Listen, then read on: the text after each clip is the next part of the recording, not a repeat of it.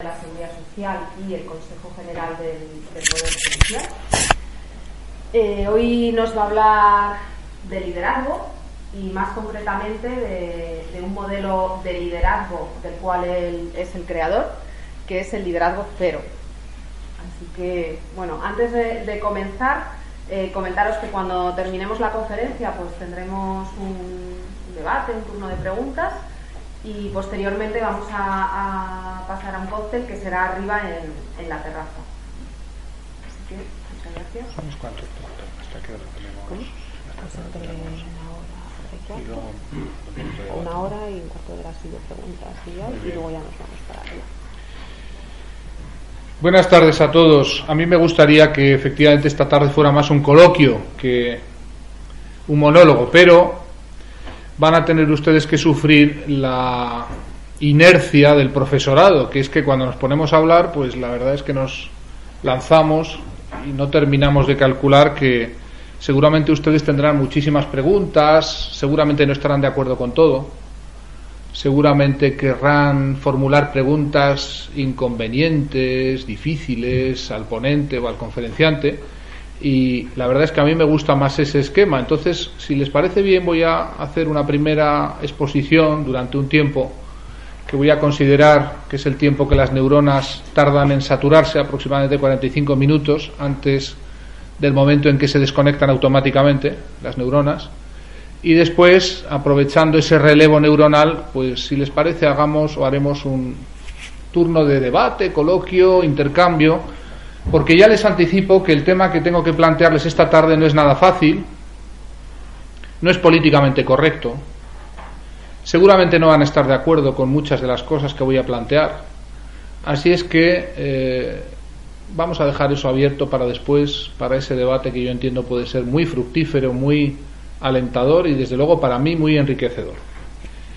Miren, ¿de qué vengo a hablarles esta tarde? Pues de un libro que yo he escrito que se llama Liderazgo Cero unos minutos para la publicidad. Ese libro que ustedes recibirán al final y que tendrán ocasión de leer si les pica la curiosidad. Si no, lo almacenarán, pues seguramente en, ese, en esa estantería donde tantos libros de management pues reposan muchas veces sin prestarle mucha atención. Yo espero que sí, que le presten atención y espero que lo hagan debido a la inquietud o al mal cuerpo que pueda quedárseles después de lo que voy a contarles esta tarde aquí. Por tanto, Confío en que lo que voy a contarles sea el argumento para que abran el libro, lo lean y sus vidas como directivos, como mandos, cambien, cambien de rumbo, cambien de sentido. El epílogo de este libro, que ha sido premiado con, la, con el premio ensayo 2008 de la Fundación Everis, que nos acoge también aquí, ¿verdad? Eh, se titula así, Metanoia, en griego esa palabra o ese palabra metanoia, los que del viejo plan de estudios pues todavía recuerden su griego, la metanoia, el término metanoia refiere a un concepto que sería algo así como un cambio de sentido, como cuando uno va por la autopista y se da cuenta que se ha equivocado y tiene que hacer cambio de sentido y volver justamente al revés. ¿eh? Eso sería el término metanoia y es la alternativa que propone el libro y que propone el término, el mismo término liderazgo cero. El término cero, que además es políticamente incorrecto porque en el libro verán ustedes que va con la Z, lo cual en castellano es totalmente incorrecto. Cero va de toda la vida de Dios con la C y no con la Z. Pero hemos querido un poco apuntarnos al concepto marketingiano, muy en boga además, porque pues oportunísticamente lo hemos hecho así, de ese líquido comercial que todos consumimos pues para refrescarnos, ¿no? La Coca-Cola cero con Z, que pretende también pues un tipo de bebida light, eh, libre de calorías, libre de azúcar, libre de toda negatividad, ¿verdad? Pues yo cuando estaba pensando en cómo llamar a esta a este tipo de management o este tipo de liderazgo, la verdad es que no sabía cómo ponerle nombre. Y fue un buen amigo y también profesor de esta casa y además vecino de aquí de Barcelona, que ustedes conocerán porque tiene varios libros, Jordi Nadal, quizá hayan leído algún libro de él, el que me propuso, ¿por qué no le pones liderazgo cero, ¿eh? con Z. Y la verdad es que me sedujo el nombre y se lo puse. Y bueno, pues voy a intentar trasladarles la idea que está detrás de esto del cero, del liderazgo cero. En la portada del libro, en su versión comercial, dice cero poder, auténtico liderazgo. Un poco semejante a la campaña publicitaria de la Coca-Cola Cero, que dice algo así como cero azúcar, cero calorías, y auténtico sabor. Bueno, pues el liderazgo cero sería algo así como un verdadero liderazgo, exento, eso sí, del poder, la rivalidad y la violencia. Muchos de los que están aquí a estas alturas, después de muchos años de ejercer el mando, el liderazgo, se plantearán si es posible dirigir equipos humanos sin apostar por el poder renunciando específicamente a la rivalidad, al competir con otros, el plantear una guerra más o menos en términos de, de juegos de suma cero, y desde luego cómo es posible gestionar equipos humanos sin de alguna manera incurrir en el uso más o menos velado de la coacción, el miedo o directamente la violencia. Es verdad que la mayoría de nosotros como directivos, y yo me incluyo, puesto que yo he sido cocinero antes que fraile en esta materia, yo procedo del sector de buena parte de ustedes, del sector de las tecnologías de la información, fui director de recursos humanos hace ya muchos años, casi no me acuerdo de ello, y después también fui director de operaciones de otra compañía, también competencia por lo menos de ese sector, que las dos compañías todavía perviven. Y por tanto, pues no les estoy hablando desde la perspectiva de un profesor universitario que ha investigado la teoría y que, bueno, pues qué consolados están estos profesores universitarios cuando hablan de la realidad empresarial, toda vez que la desconocen por completo, puesto que nunca jamás han estado ahí más que para asomarse periódicamente como meros observadores externos. Yo la verdad entiendo muy, muy bien, muy mucho las objeciones que, que ustedes puedan formular a este modelo de liderazgo, porque no hay nada más atípico, nada más ajeno que el liderazgo cero a la forma que habitualmente tenemos o hemos tenido hasta ahora de ejercer el poder en las relaciones jerárquicas entre mandos, directivos y subordinados. Este tipo de liderazgo cero sería algo así como un no liderazgo. De hecho, el término originario con el que yo quería bautizar este libro era no liderazgo un poco siguiendo la vieja fórmula de algunos libros, no sé si le conocen ustedes el libro de Naomi Klein, No Logo, bueno, No Miedo de Pilar Jericó, otra buena amiga que ha trabajado algunos temas en relación, temas son anexos, ¿verdad?, al liderazgo cero, sería un no liderazgo, porque llega un momento en que lo que hemos terminado por creer o creernos que es el liderazgo, pues es justamente lo que quizá debiéramos dejar de entender. En España, los estudios que hemos desarrollado sobre el management, sobre la dirección de equipos humanos, nos dicen, entre otras muchas malas noticias, que quizá tendré ocasión de trasladarles algunas de ellas, otras las pueden ustedes directamente eh, buscar en el libro. Dicen que 36 de cada 100 trabajadores, empleados, harían examinar a su jefe por un psicólogo. Es un dato frío, se puede comentar. Algunos dicen que pocos, ¿no? Otros dicen vaya exageración. Bueno, hay posiciones para esto. Es un dato bastante objetivo y que se repite bastante una y otra vez según vamos preguntando a través de cuestionarios anónimos.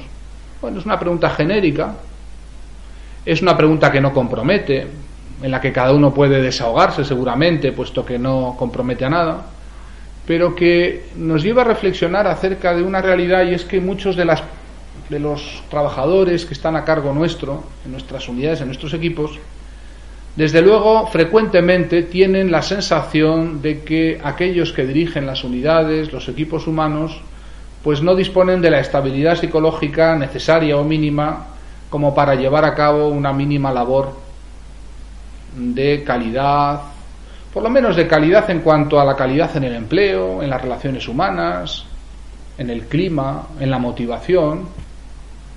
Muchos incluso creen que les ha tocado lo que en algunos libros que yo escribí anteriormente he llamado un jefe tóxico, una jefa tóxica.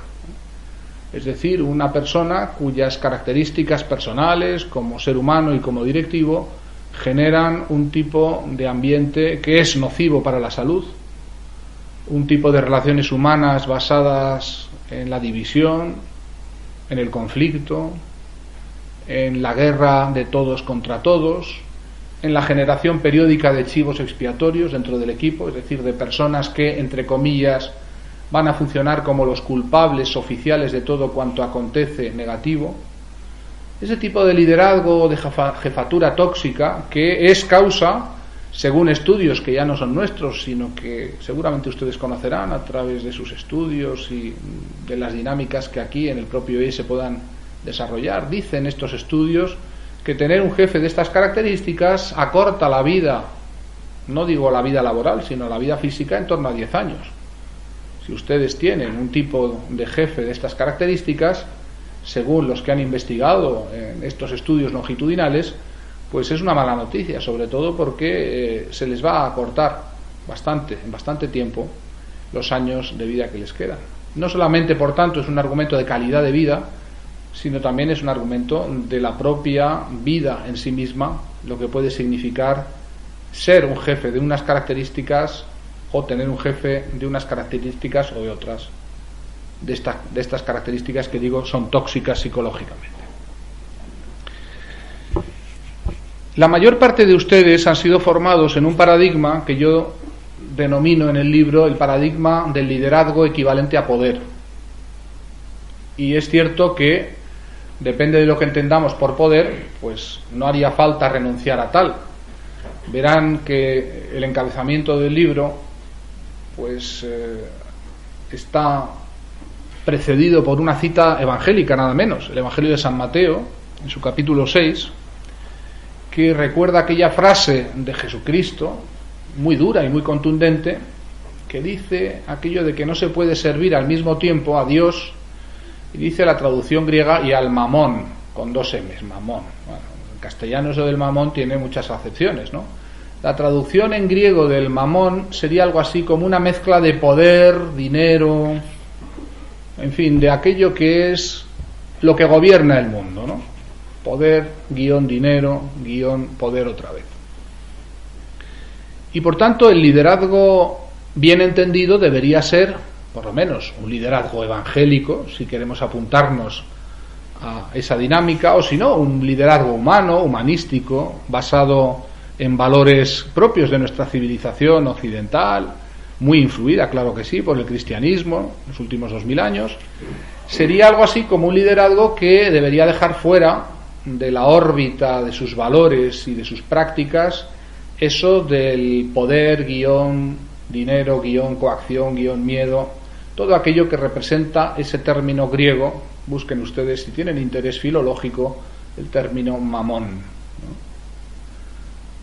El liderazgo cero sería, por tanto, un tipo de ejercer el poder que justamente renuncia a eso mismo, al ejercicio del poder entendido de esta manera.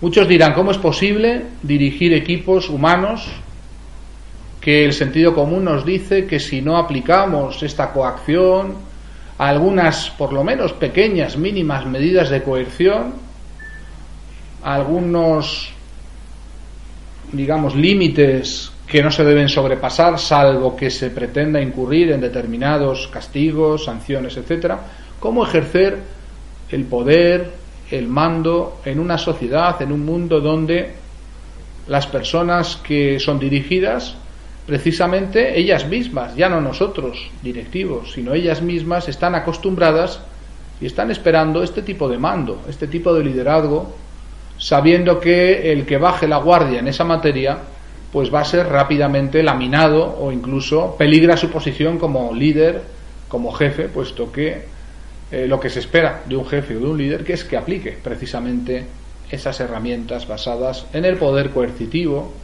en el poder de la fuerza, en el tengo la sartén por el mango, en el cuando seas padre comerás huevos, esas cosas que tantas veces hemos escuchado desde la tierna infancia y que luego se plasman en las relaciones profesionales, laborales, incluso, por supuesto, de pareja y otro tipo de relaciones humanas. Y sin embargo, a pesar de todo esto que yo les cuento, la propuesta que les hago es que cambien de rumbo, que cambien de sentido y que entiendan que la única forma viable de ejercer el liderazgo en el siglo XXI pasa precisamente por renunciar a esta forma de ejercer el poder y encontrar un modo alternativo. Voy a anticiparme a la conclusión que les daré al final. Les diré que esta forma de ejercer el poder no va a venir dada por un cambio en la conciencia de todos ustedes, nosotros, las personas que tenemos una responsabilidad sobre otras personas, lo cual sería muy interesante porque pues sería que lo hemos hecho por convencimiento, por virtud, por una actitud interior, por una actitud de filantropía, de respeto por la humanidad, por las personas que tenemos a nuestro cargo, por suavizar las relaciones humanas, por incrementar la esperanza de vida de nuestros subordinados, que de otra manera la verán acortada, ¿verdad? Y sin embargo digo que no es así, que no va a venir, desgraciadamente, por esta toma de conciencia, que yo sí les propongo que ustedes adopten, sino va a venir impuesta por otras características que voy a intentar trasladarles al principio de esta conferencia. Básicamente viene dada porque las personas que son destinatarias de esa forma de ejercer el liderazgo en este siglo XXI que nos toca vivir ya, no admiten otra forma de ser dirigidas y no lo van a hacer de manera creciente. Aquellas viejas formas, digo viejas, pero digo actuales, puesto que son las que todavía hoy mayoritariamente funcionan en el mundo de la empresa y de la organización. Aquellas viejas formas, aquellos viejos modos de entender la relación jerárquica como una relación de poder asimétrica, donde uno dice y el otro escucha, donde uno ordena y el otro obedece, donde uno toma todas las decisiones, todo lo más, considerando, escuchando o incorporando, haciendo participar a los demás, y los demás, todo lo más, pues hacen esa labor de participación, de incorporación de su opinión, pero están en un plano diferente. Esa forma de dirección no es ya más y no va a ser cada vez más, va a ser menos admitida por parte de aquellos que son sus destinatarios. Y esto pues explica la actual crisis del liderazgo, que en mi opinión no es una crisis de los líderes, no es una crisis de ustedes, la mayor parte de ustedes como directivos, sino es una crisis que empieza y termina, desgraciadamente también, en aquellos que son dirigidos, que no admiten ya estas formas tradicionales, antiguas, estas formas que sí están consagradas por la costumbre y también por la sociología, puesto que es todavía hoy la forma mayoritaria de ejercer el poder y el liderazgo. Nuestros recursos humanos no admiten ya ni siquiera el hecho de ser recursos, no admiten ser instrumentos. No entienden que puedan ser instrumentos para algo, sino que se entienden, y hacen bien, en mi opinión, entienden y se entienden a sí mismos como fines en sí mismos, como personas con intereses, con motivaciones, con legítimas pretensiones de que sus trabajos les ayuden a desarrollarse y a realizarse como seres humanos. Desconocer eso como directivos nos lleva a la actual crisis de liderazgo. Seguir pensando, más todavía con la crisis de la que hablaremos después, la crisis que nos digamos, preside, que vivimos en estos momentos. Una crisis económica, pero en mi opinión sobre todo una crisis de valores. Pretender que las cosas puedan seguir funcionando del modo tradicional es ignorar que quienes han cambiado son ellos. Las que han cambiado son las mentalidades de las personas que tenemos en nuestros equipos humanos y que son ellas las que no nos van a permitir seguir funcionando según los patrones antiguos. Son ellas las que nos van a obligar a convertirnos forzosamente, diría yo, a algo parecido al liderazgo cero. Insisto, si no por virtud, por necesidad. Son ellas las que gritan en formas diferentes, en formas de recurrentes bajas laborales inexplicables, de tasas de productividad bajísimas, las peores de toda la Unión Europea, unas de las más bajas del mundo. Son ellas las que nos gritan a través de fenómenos como es el individualismo, la falta de colaboración, las rivalidades, las envidias que también se viven en estos entornos, son ellos los que nos dicen que tenemos la obligación de evolucionar, tenemos la obligación de cambiar, tenemos en definitiva la tarea pendiente de esa metanoia que es un cambio de sentido en nuestra actividad como directivos. En el libro analizo el porqué de esta dificultad, el porqué de este liderazgo cero tan difícil, tan complicado, quizá el menos evidente de todas las posibles formas de ejercer el liderazgo.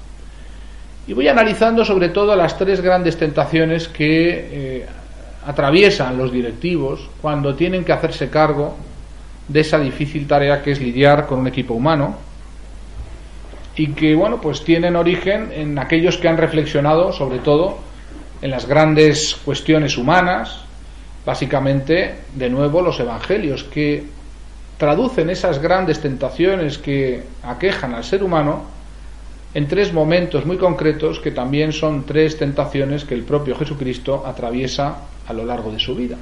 Y son las tres tentaciones del liderazgo, entendido desde esta perspectiva que yo les quiero plantear. La primera de ellas propone a aquel que se hace cargo de un equipo humano brillar, destacar, convertirse en alguien a través de la apariencia algo característico de nuestra sociedad narcisista en la que vivimos, una sociedad de la apariencia. Muchos líderes, muchos directivos creen que no es tan importante tener resultados de verdad, sino por lo menos aparentar que uno los tiene. La tentación de la apariencia, la tentación del parecer, que se concreta en hacer algo muy grande, muy portentoso, que nos granjee una imagen, que nos granje un prestigio, que nos granje un nombre dentro de la organización y fuera de ella, para después, como dice aquel refrán castellano, eso de cría buena fama y luego échate a dormir, ¿verdad? Eh, porque hacer cosas grandes, hacer grandes realizaciones, conseguir logros, pues nos granjea una imagen que luego además nos va a acompañar hagamos lo que hagamos. Ustedes conocen este fenómeno en las organizaciones humanas y es que uno es sobre todo el efecto de la imagen que producen los demás y no tanto el efecto de lo que realmente hace o deja de hacer en su actividad. Esto lo han entendido especialmente algún tipo de directivos tóxicos que yo he analizado en libros anteriores, que son especialistas en la imagen pública. Estos individuos con características narcisistas, algunos de ellos incluso que rayan en características psicopáticas, se llama el psicópata organizacional, que es un individuo especialista en una imagen de sí mismo excelente ante todo el mundo, que tiene poco que ver con la realidad, pero que se encarga de cultivar una y otra vez a través de un cuidado o de una cuidada administración de la propaganda, hora de la compra de los adversarios o la hora de la eliminación de estos adversarios a través de tecnologías propias de depredadores sociales. Estos individuos a los que yo dediqué uno de mis últimos libros, se llamaba así Mi jefe es un psicópata, pero cuyo subtítulo obedece mucho más al tema del libro, ¿por qué la gente normal se vuelve perversa al alcanzar el poder? En ese libro analizaba la inquietante figura de los directivos de corte psicopático, pero sobre todo analizaba el profundo camino de transformación que sufren, que sufrimos todos nosotros desde el momento en que adquirimos o accedemos al poder, no ya al gran poder supremo de una organización, sino a pequeñas cotas de poder que son susceptibles de cambiar nuestra profunda forma de ser. Aquello que decían también los antiguos, si quieres conocer a Juanillo, dale un carguillo, ¿verdad? Las personas, cuando accedemos al poder, resulta que modificamos muy contundentemente nuestra forma de ser. Parece que el poder tiene algo que transforma, que transmuta las variables de la personalidad y nos convierte, nos convierte en seres ajenos a nosotros mismos, algo de lo que rara vez nos damos cuenta nosotros y que se dan cuenta muy mucho aquellos que nos conocen, nuestra pareja, nuestros amigos, desgraciadamente los que van a ser nuestros nuevos subordinados, es decir, ellos sí se dan cuenta que hay que ver cómo hemos cambiado desde el momento en que cogimos las riendas del poder. Esa primera tentación que yo analizo en el libro, El liderazgo cero, tiene que ver con una sociedad que valora sobre todo eso, la imagen y la apariencia. Y como buenos hijos de esta sociedad, pues no somos ajenos a esta tensión. Vivimos de la imagen, en el fondo nuestra carrera como directivos, como mandos, como responsables, al fin y al cabo es una imagen. Depende del impacto que produzcamos en los demás, dependerá también nuestra cotización interna incluso una cotización muy económica, pues, puesto que tiene repercusiones muy concretas en términos de dinero, de retribución, de compensación. Y claro, muchos de nosotros somos y vamos a seguir siendo tentados por hacer cosas que sobre todo tengan mucha apariencia, pero que no hace falta que tengan tanto contenido, si bien esas cosas, esas realizaciones, esos desempeños lo que tengan es una gran imagen, un gran impacto exterior, más allá de la realidad concreta que tenga. Otros directivos son tentados de una segunda forma de torcer, equivocar el camino del liderazgo, que es la adquisición, la tentación del tener. ¿no? La primera podríamos denominarla esa tentación que es la del aparentar, la de la apariencia, la de la realización extraordinaria. Decía el tentador, tírate de aquí abajo, haz un hecho portentoso y ya verás como todo el mundo está a tus pies, ¿verdad? La segunda consiste en la acumulación, en el tener, en el disponer de más poder. A los directivos españoles, sobre todo lo que termina motivándoles más, según nuestros estudios, no es tanto una realización, no es tanto un desempeño, sino el ir acumulando cada vez mayores cotas de poder. Y esta carrera es una carrera, nunca mejor dicho, satánica, prometida por el tentador, porque nunca se tiene suficiente poder, nunca se ha alcanzado una posición de suficiente tranquilidad, donde uno pueda descansar, donde uno pueda relajarse, donde uno pueda tener la sensación que no tiene que acumular más, que no tiene que conjurar nuevas conspiraciones, nuevos ataques, nuevas pretendidas traiciones, ¿verdad? Algo que nuestros estudios hemos verificado a través de la evaluación de los niveles de paranoidismo en los directivos. Resulta que según subimos en el escalafón jerárquico, cuanto mayor es el nivel en la pirámide, mayores son las dosis de paranoidismo en los directivos que investigamos, que estudiamos. Y dirán ustedes, hombre, la explicación es muy sencilla. Alguno alguna vez la ha formulado así, ¿no? Claro es que las organizaciones seleccionan, ¿verdad?, para los niveles más elevados a los más paranoides de entre todos los posibles candidatos. Bueno, algunos creen que esta es la razón de por qué cuanto más arriba vamos, más paranoides están nuestros directivos. Pues no es esa la razón. Bueno, sería una posibilidad, pero hemos encontrado que más bien es lo contrario. Que el ir accediendo a niveles de cada vez mayores cotas de poder, produce una susceptibilidad cada vez mayor, produce una desconfianza cada vez mayor, produce incluso una pequeña, vamos a llamarla así, entre comillas, mini alteración de la realidad, puesto que todas esas conspiraciones, esas traiciones, esos equipos sometidos continuamente a pruebas de fidelidad, para verificar una y otra vez, nunca suficiente, por cierto, nunca se tiene suficiente de esa verificación, ¿no? que están conmigo y no están con mis enemigos, ¿verdad? Resulta que tiene origen en cómo el acceso a mayores cotas de poder produce modificaciones ya permanentes y a veces definitivas en la forma de ser de esos directivos que se vuelven así. Ese es el término. Directivos paranoides. Un directivo paranoide es un directivo a la defensiva porque teme continuamente posibles ataques, posibles conspiraciones, posibles amenazas a la posición, al statu quo que ha adquirido en la organización. Y por tanto, siendo un directivo a la defensiva, se convierte en lo contrario, en un directivo a la ofensiva, puesto que no hay defensa mejor que un buen ataque. No hay mejor que atacar que marcar el territorio para evitar el peligro, para conjurar esas posibles conspiraciones que el directivo cada vez más con más poder, cada vez más paranoide, más paranoico, va a desarrollar como relación básica con los demás.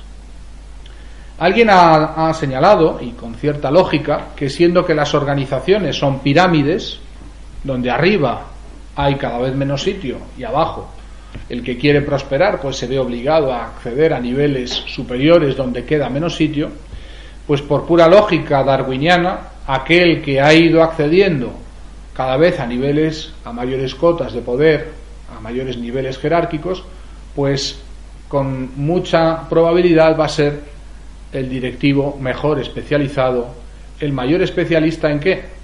Pues en ir dejando en la cuneta a otros posibles competidores por posiciones similares. Con lo cual, si aplicáramos, dicen estos autores, si aplicáramos la lógica darwiniana en la lucha por la supervivencia organizativa, en la lucha por acceder a niveles cada vez de más poder, pues nos vamos a encontrar que triunfan los mejores dotados, ¿para qué?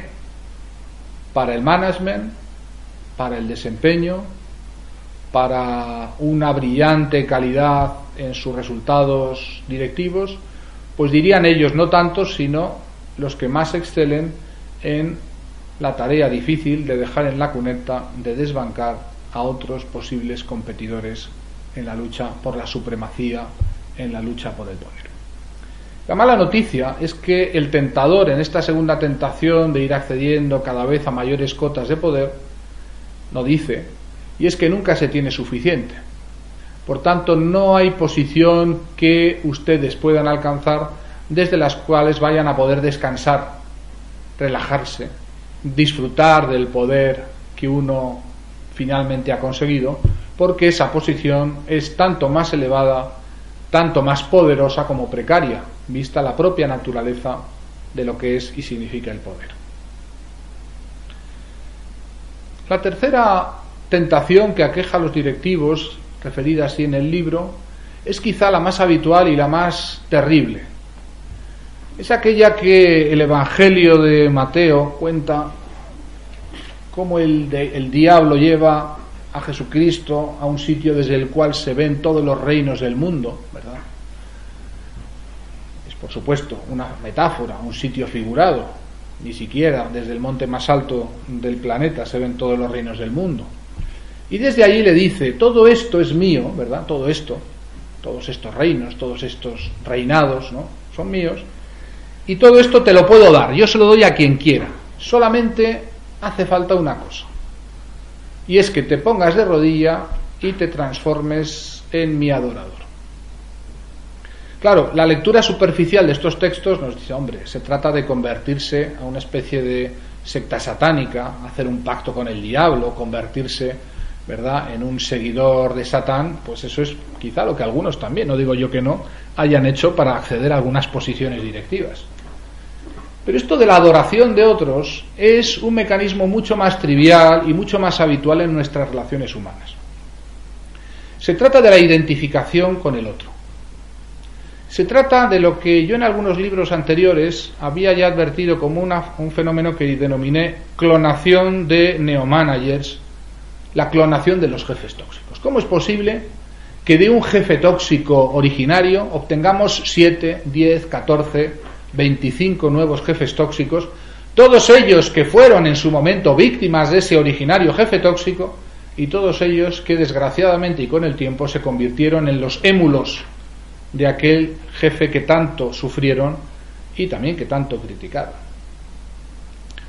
Voy a explicarles la trivialidad del fenómeno y luego les explicaré desde la psicología más profunda la raíz del fenómeno. La trivialidad, pues dice que hoy en día la mayor parte, excepto lógicamente gente como ustedes que vienen al IESE a capacitarse, a formarse en la Universidad Corporativa de fin, hay personas que estudian, profundizan, se preocupan por acceder a la tecnología del management, pero hoy en día en España la mayoría de los directivos, la inmensa mayoría, no sé si alguno de ustedes incluso, creen que esto del liderazgo es algo así como un arte, algo que uno lleva en la sangre, algo como aquello que las folclóricas dicen que lo llevo dentro de mí porque me lo transmitió mi madre, ¿no? Lógicamente no se dice así ni se formula así, pero cuando analizamos a través de encuestas, sobre todo de estudios cualitativos, esta idea del management como arte, como algo que uno lleva en la sangre y que desde luego otros han identificado en mí, puesto que han sabido verlo y debido a ello promocionarme. esto del management como un arte es algo muy peligroso por los efectos que produce. Y es que desde el momento en que se piensa así de la tarea o de las tareas de la profesión directiva, se queda al margen, queda fuera del objetivo, queda fuera de lo que uno debiera hacer el hecho de profesionalizar o de aprender algo que no es para nada un arte, sino que es toda una tecnología. El management, la dirección de personas, es una tecnología, se aprende. No es un arte, no es una cualidad del ser, no es un rasgo genético. Es algo que cada uno de ustedes, si quiere eh, ser excelente o por lo menos lo suficientemente bueno como directivo, deberá aprender en algún momento. ¿Y cómo aprenden la mayor parte de los directivos españoles esto de dirigir equipos humanos? pues la aprenden en sus propias carnes. ¿Cómo? A base de ser dirigidos por aquellos que están funcionando sin saberlo ellos mismos como sus modelos, como sus profesores. Todos ustedes si han padecido o sufrido jefes tóxicos, directivos nocivos, tienen el riesgo de haber aprendido inconscientemente a través de un proceso que se llama de aprendizaje por imitación de modelos, todas esas mañas, esas tecnologías negativas, satánicas, incluso algunas de ellas, que tanto criticaron, pero que al final han estado años y años y años funcionando como modelos válidos y sobre todo modelos únicos de cómo convertirse en jefe, en responsable de equipos humanos. Y a no ser que uno haga una labor de desintoxicación muy activa, una labor de discernimiento muy profunda, una labor de cuestionamiento de todas las cosas que nos parecen evidentes, naturales, lógicas, pues uno, al fin y al cabo, está influido de esas formas, de esos modos de dirigir equipos humanos que fueron los propios de nuestros, de los que fueron nuestros, entre comillas, profesores, porque fueron nuestros jefes. Fueron aquellos en quien nosotros vimos, en quien nosotros percibimos las únicas formas válidas viables de dirigir equipos, puesto que fueron aquellos en los que vimos por primera vez el arte, entre comillas, o la tecnología del management. A dirigir se aprende, a dar una orden se aprende, a comunicar se aprende, a movilizar y motivar personas se aprende. No es un arte, no es natural en la especie humana entender así cómo se hacen estas delicadas y complejas tareas es en el fondo la única razón por la que se nos paga más a los directivos, a los líderes, a las personas que dirigimos equipos humanos. ¿Por qué? Porque supuestamente se nos supone que poseemos esa tecnología que otros no tienen y que, entre comillas, lo hacemos mejor que otros que en nuestra situación lo harían peor. ¿Cómo funciona el razonamiento en la mayoría de los directivos españoles? Pues al revés es así que me han promocionado como directivo, luego alguien ha debido ver o verificar en mí esa cualidad del ser, ese rasgo, esa forma genial, genuina, viene de la misma raíz, genial, genuina de ser, que me capacita como directivo. Es algo dramático porque convierte a ese directivo en alguien por su propia forma de pensar incapacitado para el aprendizaje de una disciplina que es susceptible de ser estudiada y aprendida y desde luego le convierte con el tiempo en el clon de aquel que fue su jefe tóxico, si es que lo tuvo, más o menos tóxico, me da igual, pero en el fondo en alguien que lo que está haciendo es aplicar las viejas recetas de su viejo maestro, aquello del truquillo que yo tengo aquí porque me lo transmitió de boca a oreja aquel que fue mi directivo, mi jefe durante tantos años. Aunque ustedes juren que no, se, se resistan a aceptarlo, todos nosotros, de alguna manera más, en mayor o menor medida, somos herederos de formas de dirigir equipos tóxicas, formas no profesionales, formas basadas en el abuso de poder, en la violencia, en la siembra de la división, en la coacción, de personas que también a su vez lo que hicieron fue heredarlas de sus antiguos jefes, de los que funcionaron para ellos como modelos. La pregunta del millón es, ¿este proceso de clonación de neomanagers, de jefes, directivos tóxicos, cómo se puede detener? ¿Hay posibilidad de revertir el proceso? ¿Hay posibilidad de salirme yo de esta especie de karma que arrastramos de padres a hijos, de hijos a nietos, profesionalmente hablando? donde el directivo de arriba troquela los modos y maneras del que va a ser futuro directivo, que a su vez, cuando se convierte nuevamente en directivo, troquela hacia abajo al siguiente? ¿Hay forma de revertir este mecanismo? ¿O vamos a seguir en esa complacencia tan habitual de pensar que estamos en el mejor de los posibles mundos? Que es así que otros antes que nosotros ensayaron estas formas y les fue bien. ¿No hay otra forma de dirigir los recursos humanos más allá de estas? Esa es una cuestión que afecta a cada uno de ustedes. Es una respuesta individual.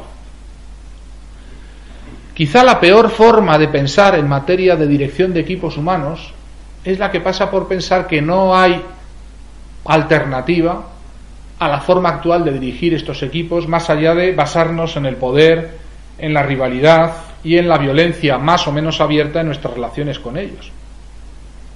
Algo que algunos plantean como que el mercado, la economía, eh, el ser humano, incluso una perspectiva muy pesimista, antropológicamente muy pesimista, pues no puede hacer de otra manera. Si uno quiere más o menos llevar adelante determinados objetivos empresariales, queda obligado a gestionar de esta misma manera que tradicionalmente otros gestionaron porque no hay alternativa. El tentador les ofrece a ustedes todos los reinos del mundo, es decir, el poder en cualquiera de sus manifestaciones, con tal de una sola cosa, y es que conviertan al tentador en el modelo de su actuación. Se arrodillen ante él y se conviertan en un adorador, es decir, en alguien que quiere, cuando sea mayor, convertirse en ese que tiene delante. Cuántas veces secretamente envidiamos y anhelamos las posiciones directivas de esos que están por encima, de aquellos que nos ofrecen pues el modelo aparente de pleno desarrollo existencial, de felicidad, de poder económico, social, de relevancia. Cuántas veces anhelamos hecho eso, estamos entrando en ese camino de la tercera tentación de convertirnos en uno de ellos.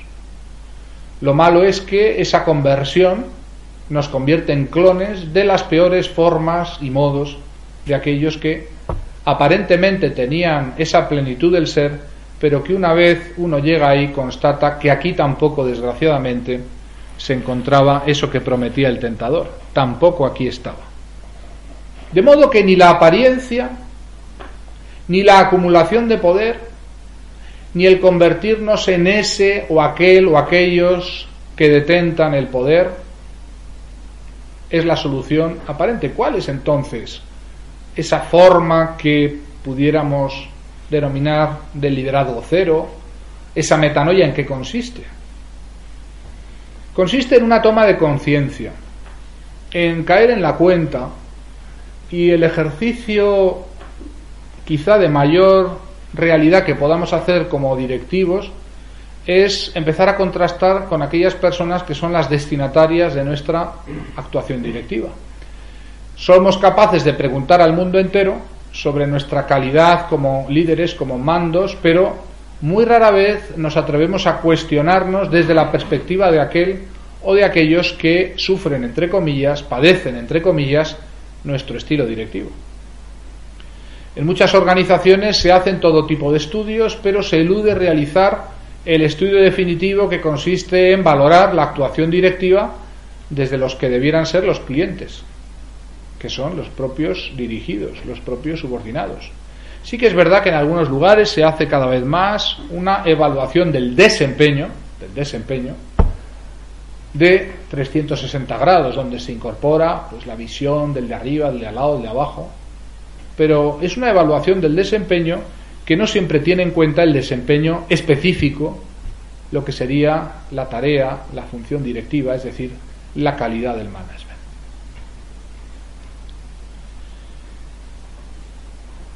La primera, por tanto, de las de los remedios, el primero de los remedios es esta toma de conciencia desde la realidad. Algunos de los trabajadores que leen los domingos las páginas salmón de los diarios económicos se preguntan si lo que viven ellos en sus empresas, en sus organizaciones es lo real o lo real es lo que leen en esas páginas salmón. Tan disonantes les parecen esas declaraciones, esos programas, esos proyectos, esos valores, esas dinámicas que ofrecen eh, las organizaciones y que desgraciadamente a veces no son más que propaganda, porque no se correlacionan con hechos contrastables.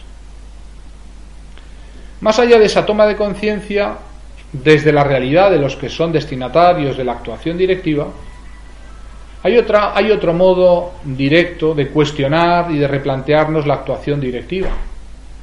Y es precisamente cuestionar la utilización del mismo concepto central con el que se ha asociado el liderazgo, que es el concepto de poder.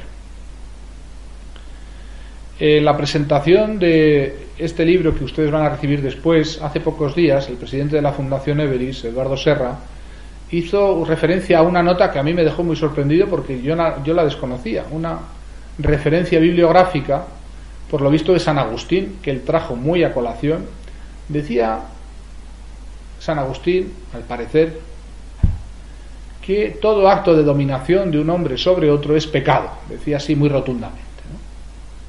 Claro, esto es muy duro decirlo, puesto que entender el liderazgo como poder consiste en un ejercicio continuado del poder coercitivo sobre otros seres humanos.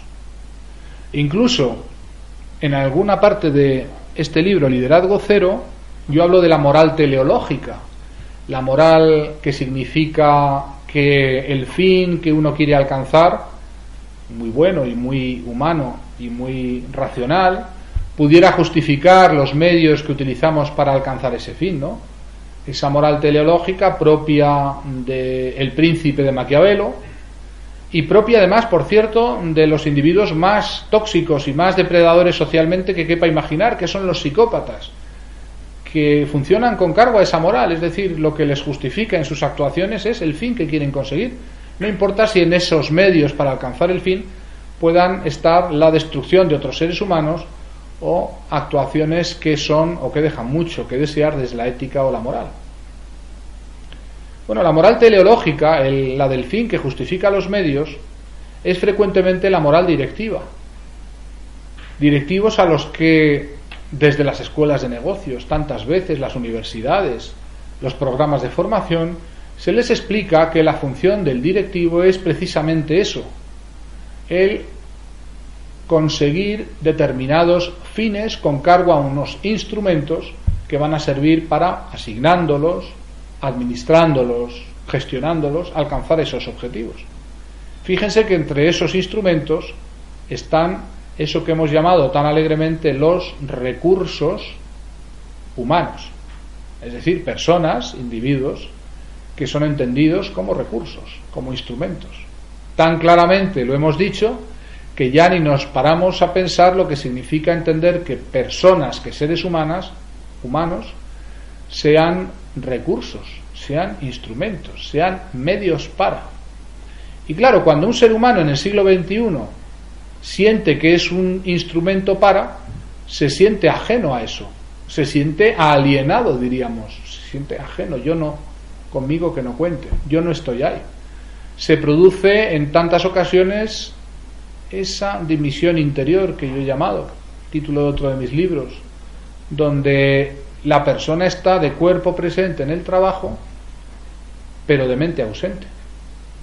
Donde el día a día de aquel que ha dimitido interiormente consiste en hacer un cumplimiento. Del latín cumplo y miento. Es decir, de permanecer aparentemente en el lugar de trabajo, simular una adhesión, incluso hasta una implicación, incluso hacer protestas verbales de fidelidad, entusiasmo, motivación y movilización en torno a ese proyecto empresarial, pero en lo más profundo de su alma aborrecer el infausto día en que decidió trabajar en esa organización y por tanto permanecer en el fondo afectiva y efectivamente ajeno al trabajo. Si ustedes entienden que las personas que están en sus equipos son recursos humanos, no deben después escandalizarse de que esos recursos se entiendan a sí mismos como eso, como instrumentos, como instrumentos, por tanto, sin voluntad, sin entusiasmo, sin implicación, sin involucración, es decir, meras piezas en un engranaje que otro dirige, que otro manipula, títeres de un mecanismo de cuerdas que les lleva, les trae sin entender muy bien por dónde van o por dónde vienen. Este fenómeno de la alienación de los recursos humanos encuentra una exacerbación nueva con ocasión de la crisis económica que vivimos. Porque claro, comprenderán ustedes que la amenaza del paro, de quedarse sin trabajo, la amenaza de quedarse sin trabajo a una determinada edad, básicamente a partir de los 40 años para muchos trabajadores, funciona como un potentísimo inhibidor de todo cuestionamiento, de toda protesta, de toda discrepancia. Y por tanto, le devuelve al directivo la buena noticia de que lo debo estar haciendo bien toda vez que todo el mundo está alineadísimo con mis planteamientos, y nadie ni siquiera osa rechistar. La tasa de productividad que tenemos en nuestro país, diferentes sectores, da igual el sector que se coja, nuestros niveles de motivación y de implicación desmienten que esa actuación directiva sea tan buena. Y con ocasión de la crisis, muchos nos tememos que todos esos que están aparentemente remando tan motivados dentro de esa canoa, el desempeño que ofrecen, está muy lejos de ser el máximo de lo que pudieran ofrecer si se utilizaran formas alternativas de dirigir. La metanoia, que es lo que se propone en el epílogo de este libro, que propongo, les propongo que ustedes lean, pasa precisamente por entender que este cambio de rumbo no es facultativo. El cambiar de sentido es obligatorio no viene de nuestra sensibilidad ni de nuestra mayor capacidad de humanizarnos como directivos, viene de que las personas, como he dicho al principio, que dirigimos, ya no aceptan otros modos, ya no aceptan otras formas y que el propio mercado y la propia competitividad entre las organizaciones, entre los diferentes proyectos empresariales, nos obliga a reinventar el liderazgo, so pena que aquel que no lo reinvente, aquel que no apueste por este tipo o una forma derivada de este tipo de liderazgo cero, se va a encontrar con recursos humanos de cuerpo presente y de mente ausente, en cumplimiento, cumplo y miento, en dimisión interior, en una apariencia de adhesión, pero en una falta de implicación real que al final, en una contabilidad oculta que no aparece en las contabilidades oficiales y externas, está lastrando decididamente el proyecto empresarial. Yo les propongo, por tanto, y voy terminando ya la parte expositiva, que busquen dentro de ustedes y que cuestionen sus prácticas directivas, entendiendo que ustedes son los últimos que van a conocer, los últimos que van a darse la mala noticia de que su actuación como directivos es muy mejorable. Que no esperen que sus recursos humanos vayan a contrastar esto a través de una crítica más o menos abierta, cuanto menos sincera, ¿verdad? En los momentos que corren. Que el liderazgo no es algo genético, no es algo que uno tiene por descontado por el hecho de haber sido nombrado, aparentemente alguien lo haya reconocido en mí y yo por tanto lo tengo de facto. Y que a pesar de que nosotros no veamos esto como una necesidad, lo que se va a encargar de obligarnos a hacer del liderazgo cero una necesidad es precisamente el cambio que se está operando en la sociedad, donde los recursos humanos ya no quieren ni se van a entender, lo van a hacer cada vez menos como recursos, como instrumentos, y se van a entender cada vez más como fines en sí mismos, como personas a las que los líderes, sus jefes, sus directivos, deben ayudar para maximizar las oportunidades de desarrollarse y realizarse profesionalmente en el trabajo. Por mi parte, esta parte expositiva la voy a dejar aquí y quedo sometido a las cuestiones, preguntas, discrepancias que ustedes quieran formular.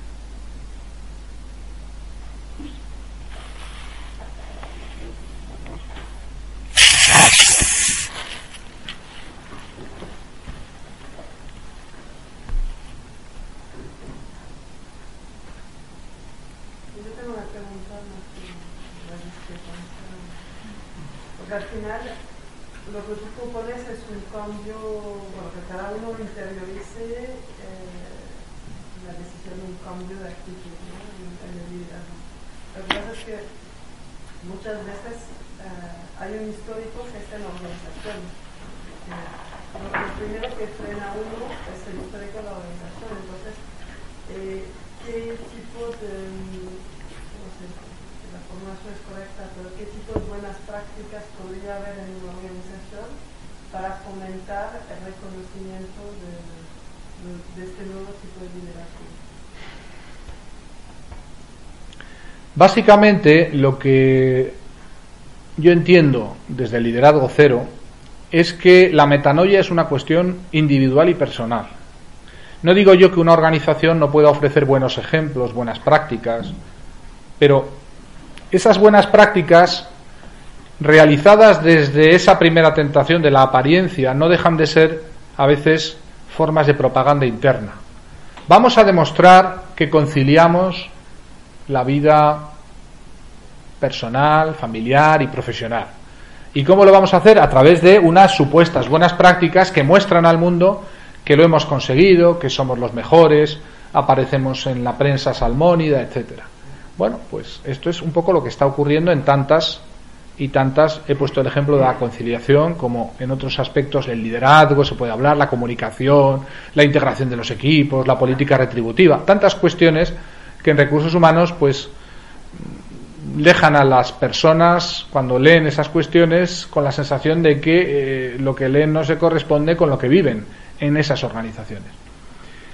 Liderazgo cero es un tipo de mm, liderazgo donde cada uno adopta una decisión muy personal, que no está exenta de riesgos. Quiero decirle, eh, ¿Qué puede ocurrir cuando una persona individualmente hace este cambio de sentido en una organización donde mm, los demás directivos no hacen ese cambio de rumbo o de sentido? Pues se convierte en alguien muy amenazante. Es decir, un directivo que apuesta por este tipo de liderazgo se convierte en alguien que de verdad, estando ejerciendo el verdadero liderazgo, significa una disonancia enorme en aquellos que no lo ejercen y por tanto cabe descontar de antemano que esa persona se va a encontrar incomprendida, a veces puede encontrarse aislada o incluso puede encontrarse perseguida dentro de su propia organización. Esto es un poco como los innovadores, como los que inician por primera vez determinadas buenas prácticas en cualquier materia, son percibidos como agentes de cambio y al mismo tiempo como elementos discordantes y amenazantes.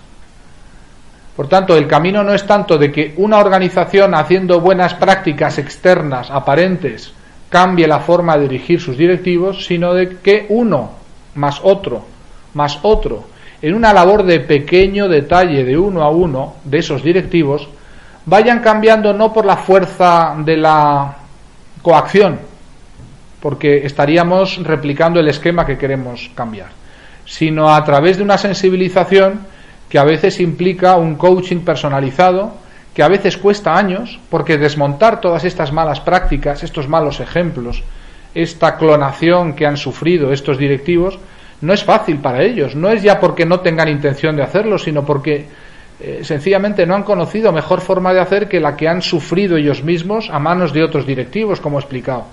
Y a veces esto requiere un acompañamiento de mucho tiempo. Y el acompañamiento a veces requiere asistir, a apoyar, dar cobertura a directivos que van a empezar a ser vistos y percibidos como amenazantes. Y esto es una mala noticia para aquellos de ustedes que eh, deseen adoptar esta forma alternativa de ser y de permanecer como líderes, que no van a ser comprendidos, no van a ser aplaudidos, no van a ser jaleados, por lo menos al principio. No está garantizado el éxito ni el rédito económico, ni en términos de promoción, ni en términos de retribución. Cuando yo planteo el liderazgo cero, no lo planteo como un modelo de éxito asegurado, más que en la materia del propio liderazgo. Efectivamente, en mi opinión, es el auténtico y único liderazgo, la única forma real de ejercer el liderazgo, pero significa para aquel que lo ejerce adoptar una posición de persecución casi casi eh, no digo habitual, pero muy muy frecuente en su propio entorno. Quien apueste por esta forma de liderazgo debe entenderse a partir de ese momento un poco como un misionero en tierra de infieles, sabiendo que su misión poco a poco va a ir dando fruto, pero que no es evidente que vaya a producirse una conversión masiva inicial y que eso pues es una posición muy incómoda. ¿Cuántos de ustedes estén dispuestos a esa labor misional o misionera? Es una decisión personal. Cambiar la realidad es costoso, no es fácil, no viene a base de prácticas externas, sino de una tesis, de una disciplina interior que yo creo que todavía hoy muy pocos directivos están dispuestos a asumir.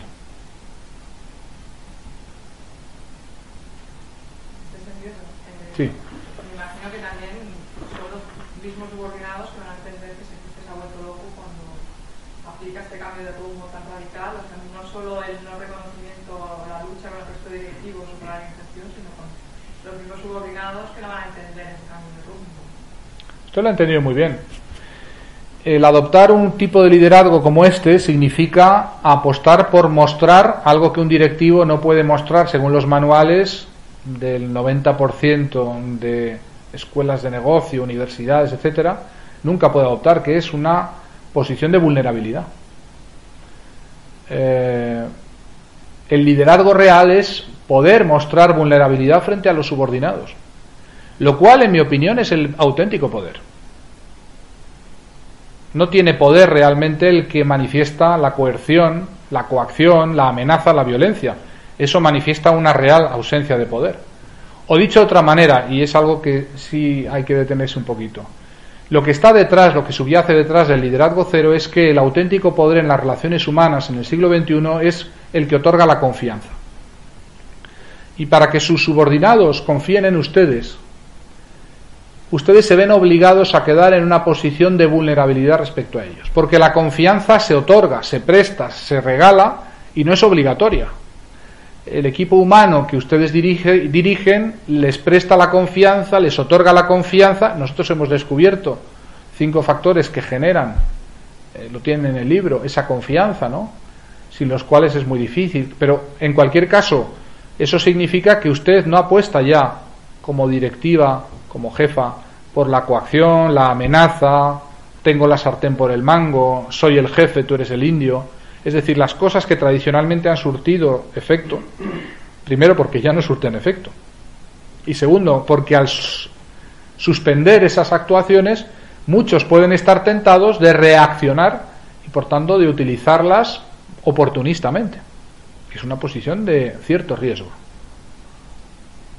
La confianza en nuestros estudios, hace ya bastantes años que descubrimos que hay cinco cosas que hacen que un directivo sea depositario de la confianza de sus subordinados. La primera es una percepción de competencia, es decir, eh, una apariencia de que esa persona que nos dirige sabe lo que hace, tiene conocimiento, tiene cierto grado de experiencia, uno está en buenas manos, ¿no? La segunda es una actitud mucho más afectiva, que llamamos benevolencia, que convierte al directivo en alguien que los subordinados que dependen de él sienten que está para hacerles un bien, para ayudarles, ¿no? Benevolencia del latín benevolere, que quiere decir querer bien, ¿no? Sin esa percepción de que la persona que nos dirige en el fondo quiere hacernos un bien, es imposible depositar la confianza en alguien. El tercer elemento es la percepción de integridad en el directivo, lo que diríamos la ética, ¿no? Pero la integridad del directivo no es que no robe, que no mate, que no viole, esas cosas que a veces eh, se asocian a la ética directiva, no está mal, ¿no?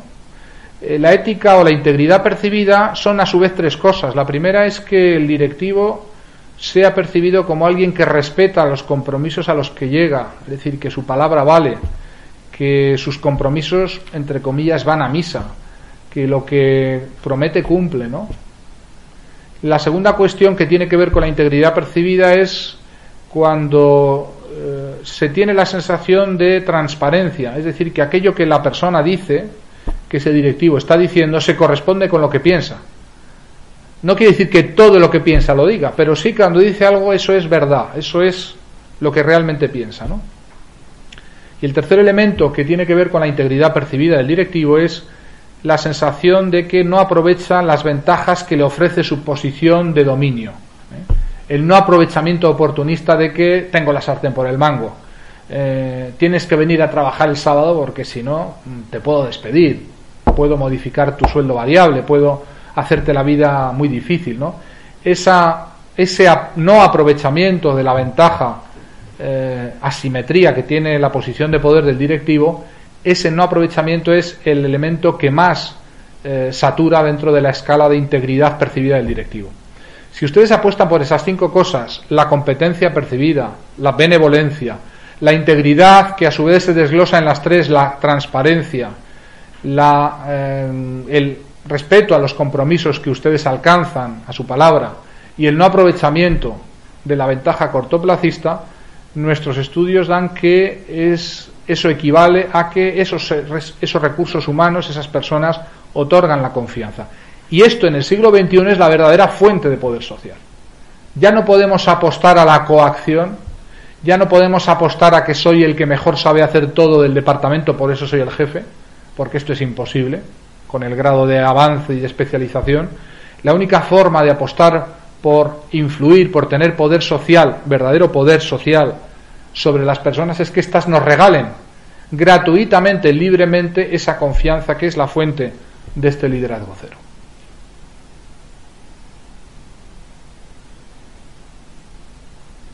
Más.